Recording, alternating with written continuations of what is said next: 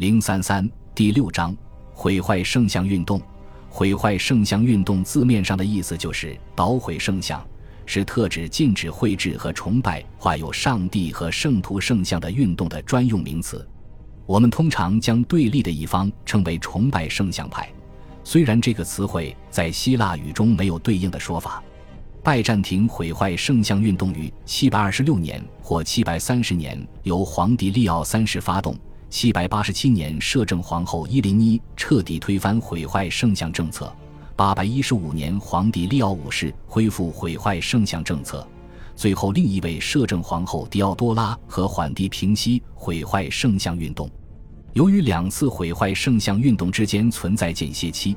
通常人们称之为第一次和第二次毁坏圣像运动。拜占庭历史上没有任何其他课题能够受到西方学者如此的关注，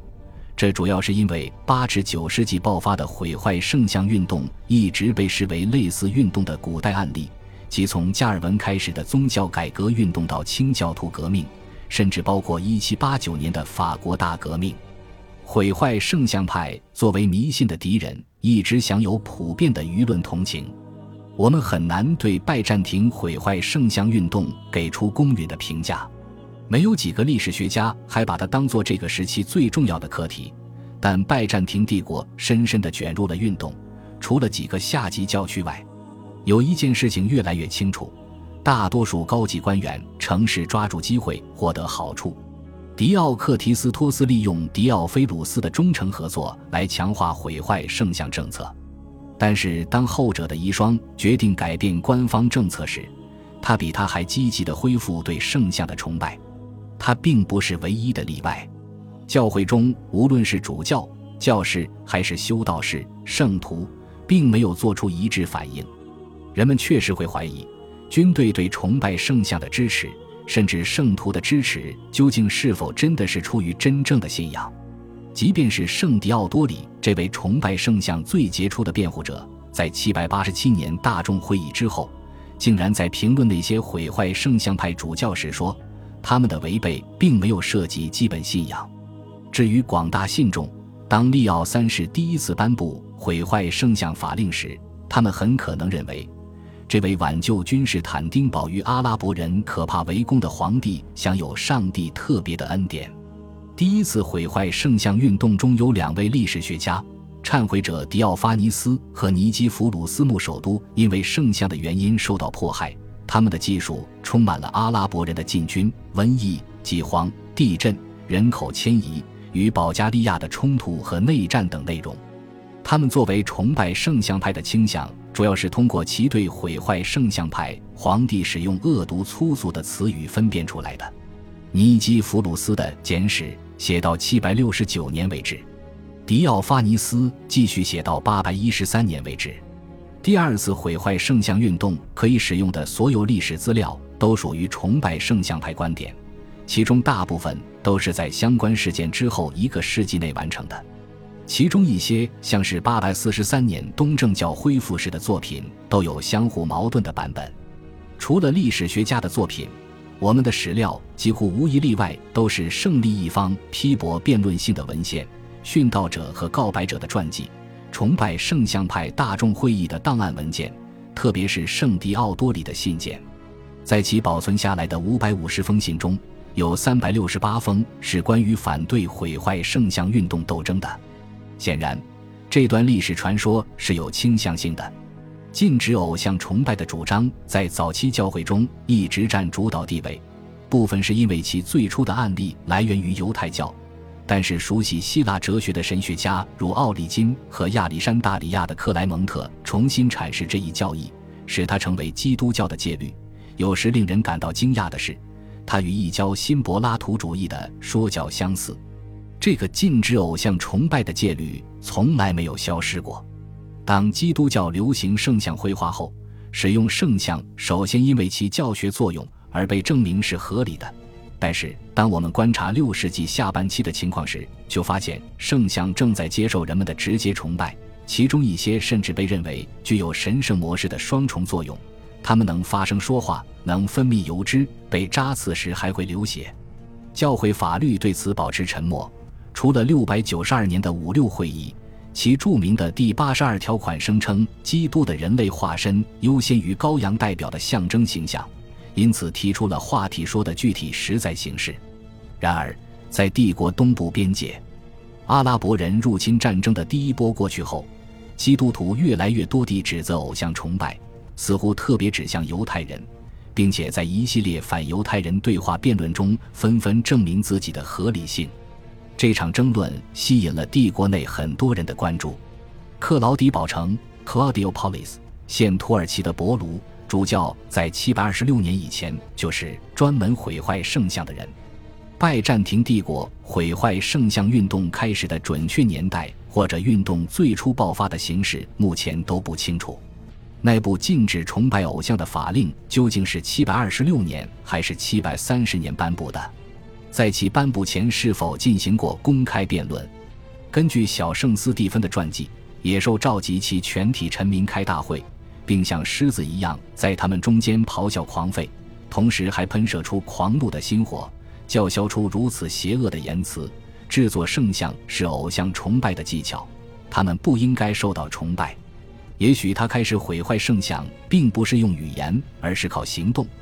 也就是派遣其显贵高官尤维诺斯前去捣毁皇宫大门上悬挂的基督圣像。这个行动惹得一群虔诚的妇女如此愤怒，以至于他们打死了这个不幸的官员。是什么促使利奥三世禁止崇拜圣像呢？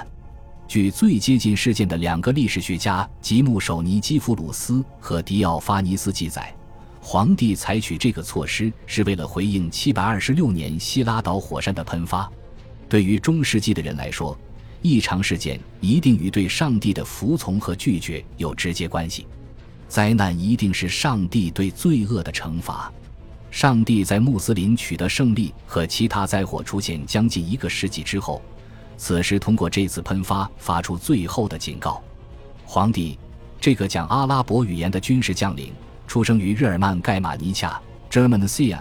即今土耳其东部的马拉什。他肯定非常清楚东部前线的现实情况，了解他必须采取适当的行动。他在更早的时候曾颁布过强制犹太教和孟他努异端派信徒接受洗礼的法令，但是这个法令并没有奏效。犹太人洗掉了他们接受的洗礼，在接受圣餐以前就大吃大喝，亵渎信仰。而孟他努异端派信徒自己确定日期，聚集在他们充满错误的房间里自焚。利奥三世千方百计通过禁止绘制和崇拜圣像来回应希拉岛火山的喷发。圣像崇拜的形式通常包括顶礼膜拜、聚众祈祷、点灯焚香和点燃成堆的蜡烛。这确实表现得过分了，并且超出了崇拜圣像的争论。争论不是指向圣像，而是指向代表人物。崇拜圣像派撇开实际问题，将所有问题统统当作神学的主要问题。上帝能不能被代表？五六会议已经给出答案：上帝在临在的新形式中能够，而且应该被描述出来。崇拜圣像的神学家坚持对上帝的崇拜，只允许圣像用于顶礼膜拜。这个词可以翻译为崇拜。驳斥利奥三世发动毁坏圣像运动的神学活动，开始于大马士革的圣约翰。他安全地生活在远离帝国的巴勒斯坦地区。他首先从肯定圣像的合法性入手，强调圣像的有利方面。他们揭示出不可见的或遥远的或即将来临的东西，也证明了神的临在。哪里有基督教的象征，基督就临在哪里。这种强调圣像和它原型之间关系的方法，逐渐变成后来争论的神学基础。利奥三世对这场争论没有做出任何神学贡献，他确实从来没有用神学的眼光看待这场争论。他关注的是其众多臣民热衷于圣像崇拜，这看起来十分危险，就像是上帝所禁止的堕落和崇拜圣像。这一点没有人否认。但是没有证据表明反对毁坏圣像最初具有神学性质。君士坦丁堡牧首日耳曼努斯为圣像辩护的信件，特别是他于七百三十年以前写给克劳迪堡主教托马斯的信件，事实上根本没有涉及神学或偶像崇拜的问题。日耳曼努斯感到担忧的是，禁止圣像崇拜，只能证明教会长期犯错，这就恰好帮了犹太人和穆斯林的忙。正是君士坦丁五世在754年召开的西厄里亚大公会议上采取了决定性步骤，鉴于基督具有的神性和人性完美的结合为一体，因此只有其人性部分能够确定和定义，并具有绘画的必要性，而且通过描绘基督，人们才能区分神人两性，或者也能限定神性的范围。神性之不可描绘性，将单纯的错误变成了异端思想，这已经不是以前争论的问题。圣像不再是个人的选择了，此时系统表现神性本身成了问题。毁坏圣像运动渐趋汇集成为神学争论，加上迫害活动，特别是对僧侣的迫害，对关键证据的研究难以支持这样的观点。当发生迫害时，迫害活动显然更多的是由于政治原因，而非宗教原因。最确定的受难者是小圣斯蒂芬，他曾卷入一系列反对皇帝的宫廷阴谋活动，